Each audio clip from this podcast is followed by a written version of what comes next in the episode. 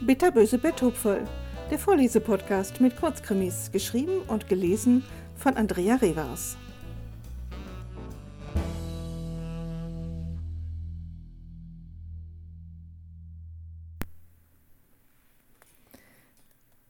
Die gute Tat. Mist, verdammter, fluchte sie aus vollem Herzen. Wo war es bloß hingekommen?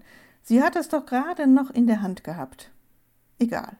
Jetzt musste sie sich erstmal um Otto kümmern. Mit Papierhandtüchern wischte sie hektisch durch die rote Pfütze, die sich neben der Folie ausbreitete. Nein, so ging das nicht. Zuerst mal musste Otto in den Keller. Sie schlug die Folie um den Oberkörper. Er war viel schwerer als die Bein- und Armteile, die sie schon nach unten geschleppt hatte. Sie hatte Otto immer gesagt, dass er zu dick sei. Doch Sport war für Otto ebenso Fremdwort wie Arbeit, Haushalt oder auch Sex. Schade, ein paar Kilo weniger auf den Rippen und das hier wäre jetzt deutlich leichter. Obwohl, hm, vielleicht hätte es dann auch ein anderes Ende gegeben. Dieses Ende war ziemlich endgültig. Otto war tot. Töter ging nicht.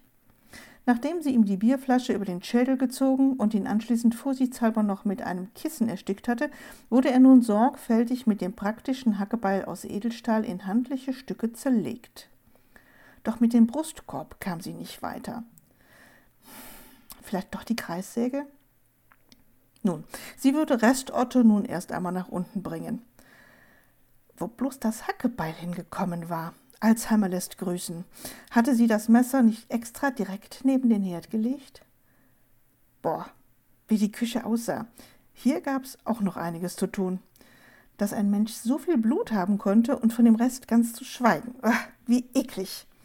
Im Fernsehen beim Tatortreiniger sah das meist gar nicht so schlimm aus. Ursprünglich hatte sie die Zerlegearbeit ja im Keller vornehmen wollen, doch der war im Gegensatz zur Küche nicht gefliest. Außerdem hatte sie keine Lust gehabt, sich mit den 300 Pfund Totgewicht auf der Kellertreppe rumzuquälen. Sie zog die Folie mit Ottos Überresten langsam durch die Küche und hinterließ dabei eine ziemliche Schleifspur. Boah, der Typ machte nichts als Ärger, selbst jetzt noch. Aber das war auch sein Zweitname. Ärger. Die letzten zwei Jahre hatte sich Otto praktisch nur noch von der Couch erhoben, um sich seine Flasche Bier zu holen, denn sie hatte sich geweigert, ihn zu bedienen. Dafür revanchierte er sich mit Unfreundlichkeit, voluminösen Körpergeräuschen und einem exorbitanten Duftaroma, das jeden Tigerkäfig in den Schatten stellte. Vor drei Wochen war sie's leid gewesen und sie hatte begonnen, sich Gedanken über Ottos biologische Abbaubarkeit zu machen. Gar nicht so einfach. Biotonne ging ja leider nicht mehr. Auch den Garten schloss sie kategorisch aus. Von der Art Dünger würden ihre Blühpflanzen und Stauden nur degenerieren. Obwohl Vogelkot, äh, trotzdem. Sie wollte nichts riskieren. Beim Umgraben plötzlich auf irgendwelche Überreste zu stoßen, ah, eklig. Auch Verbrennen würde nicht funktionieren, dafür war er zu fett. Ab in den nächsten See? Hm, zu riskant. Doch dann hatte sie die zündende Idee. Wo war bloß dieses verdammte Hackebeil hingekommen? Der Torso war schwer und sie zog die Folie Stufe für Stufe die Treppe hinunter. Flupp, flupp, flupp.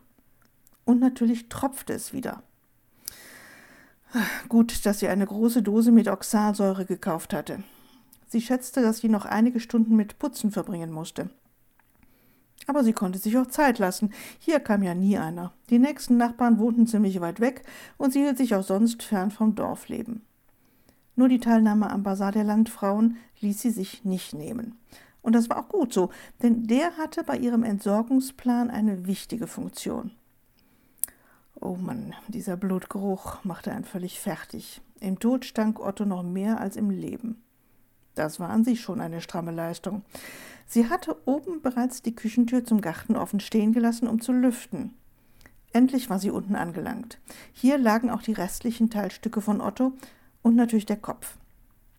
Was sie mit dem anstellen sollte, war ihr noch nicht so ganz klar. Bei dem Rest schon, denn hier unten stand der alte Industriefleischwolf. Das war noch echte Wertarbeit. In guten Zeiten war Otto mal Metzger gewesen mit eigener Schlachterei. Damals, als sie geheiratet hatten, da gab es noch große Pläne. das eigene Geschäft, mindestens zwei Filialen, vielleicht sogar mal ein Imbiss oder ein kleines eigenes Restaurant. Hatte sich toll angehört, doch nach der Hochzeit interessierte er sich nur noch für ihre Erbschaft und die geile Cousine Helga, mit der er es noch in der Hochzeitsnacht just in diesem Keller getrieben hatte. 24 Jahre ihres Lebens hatte sie ihm geschenkt und natürlich rund 165.000 Euro verschwendet. Der Gedanke an die anstehende Silberhochzeit hatte das fast zum Überlaufen gebracht. Was sie an des Lebens Würze verpasst hatte, wollte sie nun nachholen. Doch erst einmal würde sie Otto die richtige Würze verpassen. Sie brachte den Fleischwolf in Gang und stopfte recht energisch Ottos linken Oberarm in den Trichter.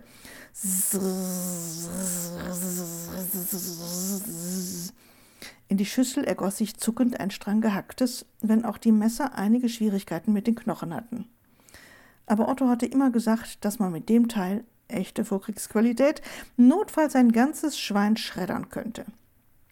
Naja, Genau, das machte sie ja gerade irgendwie. Das würde eine Menge leckere Hackfleischbällchen ergeben. Die Damen beim Bazar waren ganz begeistert gewesen, als sie sich bereit erklärt hatte, für mindestens 300 Frikadellen zu sorgen. Für zwei Euro das Stück würden die sicher reißenden Absatz finden und ihren Beitrag dazu leisten, dass der örtliche Sportplatz endlich seinen Kunstrasenbelag bekam. Sie selbst würde natürlich nichts davon essen. Sie hatte schließlich auch ein Herz, und das wäre ihr pietätlos vorgekommen. Also wirklich allein schon der Gedanke. Ach, doch bis dahin gab es noch einiges zu tun. Jetzt musste sie erst einmal das Hackebeil suchen gehen. Bald konnte es ja nicht sein. Ja, Beppo, was hast du denn da mitgebracht? Leg das ab. Aus. Monika Hellerwein schimpfte. Schon wieder hatte der Golden Retriever Rüde etwas ins Haus geschleppt, was da definitiv nicht hingehörte. I, was ist das denn? Ist das Blut? Beppo hatte zwar sein Fundstück wie gewünscht abgelegt, fing nun aber begeistert an, das handliche kleine Hackebeil sauber zu lecken. Aus, pfui, lass das! Monika zog ihn am Halsband zu sich. Das kannte ja wohl nicht wahr sein. War das etwa Blut? Das ganze Beil war ja über und über mit Blut bedeckt. Du liebe Güte. Holger, komm mal schnell. Beppo hat hier was ganz Merkwürdiges angeschleppt. Alles voller Blut. Holger kam in die Küche geschossen. Ist der Hund verletzt? Müssen wir zum Tierarzt?